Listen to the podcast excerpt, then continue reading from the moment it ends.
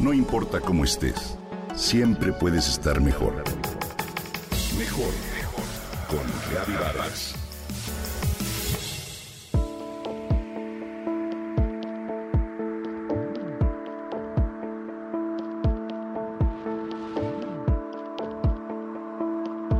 Desde hace algún tiempo, una melena larga ha representado juventud y feminidad.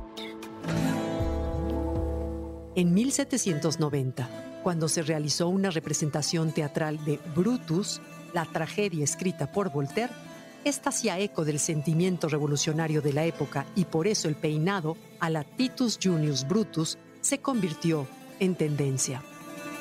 El actor decidió cortar su cabello de la misma manera que los bustos griegos y a una semana del estreno jóvenes mujeres y hombres se cortaron el cabello. Entonces los médicos no tardaron en declarar que era un corte poco femenino que atentaba contra la salud, ya que podía ser causante de migrañas, conjuntivitis y garganta irritada. ¿Qué tal? Sin embargo, la tendencia se mantuvo hasta 1810. Luego el cabello corto en las mujeres era una muestra de pobreza, ya que muchas lo vendían para obtener dinero. Conservarlo era un símbolo de fuerza e ingenio, pero también de estatus. En 1920, el pelo corto entró en boga de nuevo, como parte de una rebeldía femenina expresada en su cabello. Sin embargo, aún hoy en día, el cabello largo es parte de un diferenciador de género y cuando algunas mujeres deciden alterar ese orden social, romper esquemas y cortarlo, se convierten en una amenaza. Suena inverosímil, ¿verdad? Es tan cierto como que la arquera surcoreana An San recibió insultos en redes sociales donde incluso le pedían devolver las tres medallas de oro que ganó en los Juegos Olímpicos de Tokio. Así es, el cabello corto de esta atleta generó más comentarios y ataques que las preseas doradas que ganó durante su participación olímpica. Corea del Sur tiene la duodécima economía más grande del mundo y se considera una potencia tecnológica pero aún es una sociedad dominada por hombres con un historial pobre en derechos de las mujeres. La coreana recibió varios insultos machistas y misóginos de algunos hombres contra su corte de cabello. No te entrenamos ni te dimos de comer con el dinero de los impuestos para que hicieras actos feministas, escribió uno de los coreanos en su cuenta de Instagram.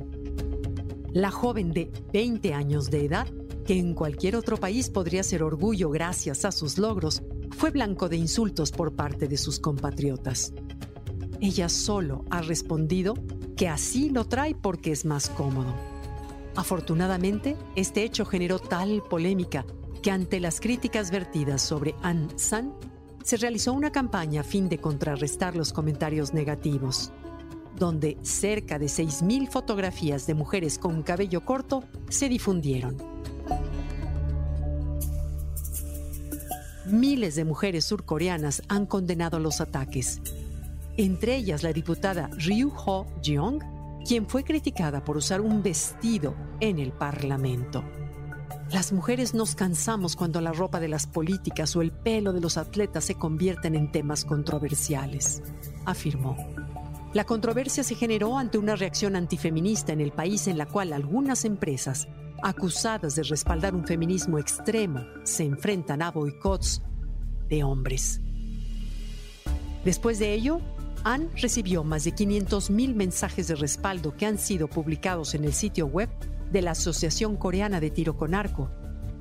Hoy, las jóvenes de Corea del Sur disfrutan de éxitos de campañas sin precedentes en los últimos años al luchar por la legalización del aborto. ¿De verdad creemos que el pelo corto de las mujeres es algo que merece ser criticado en pleno 2021?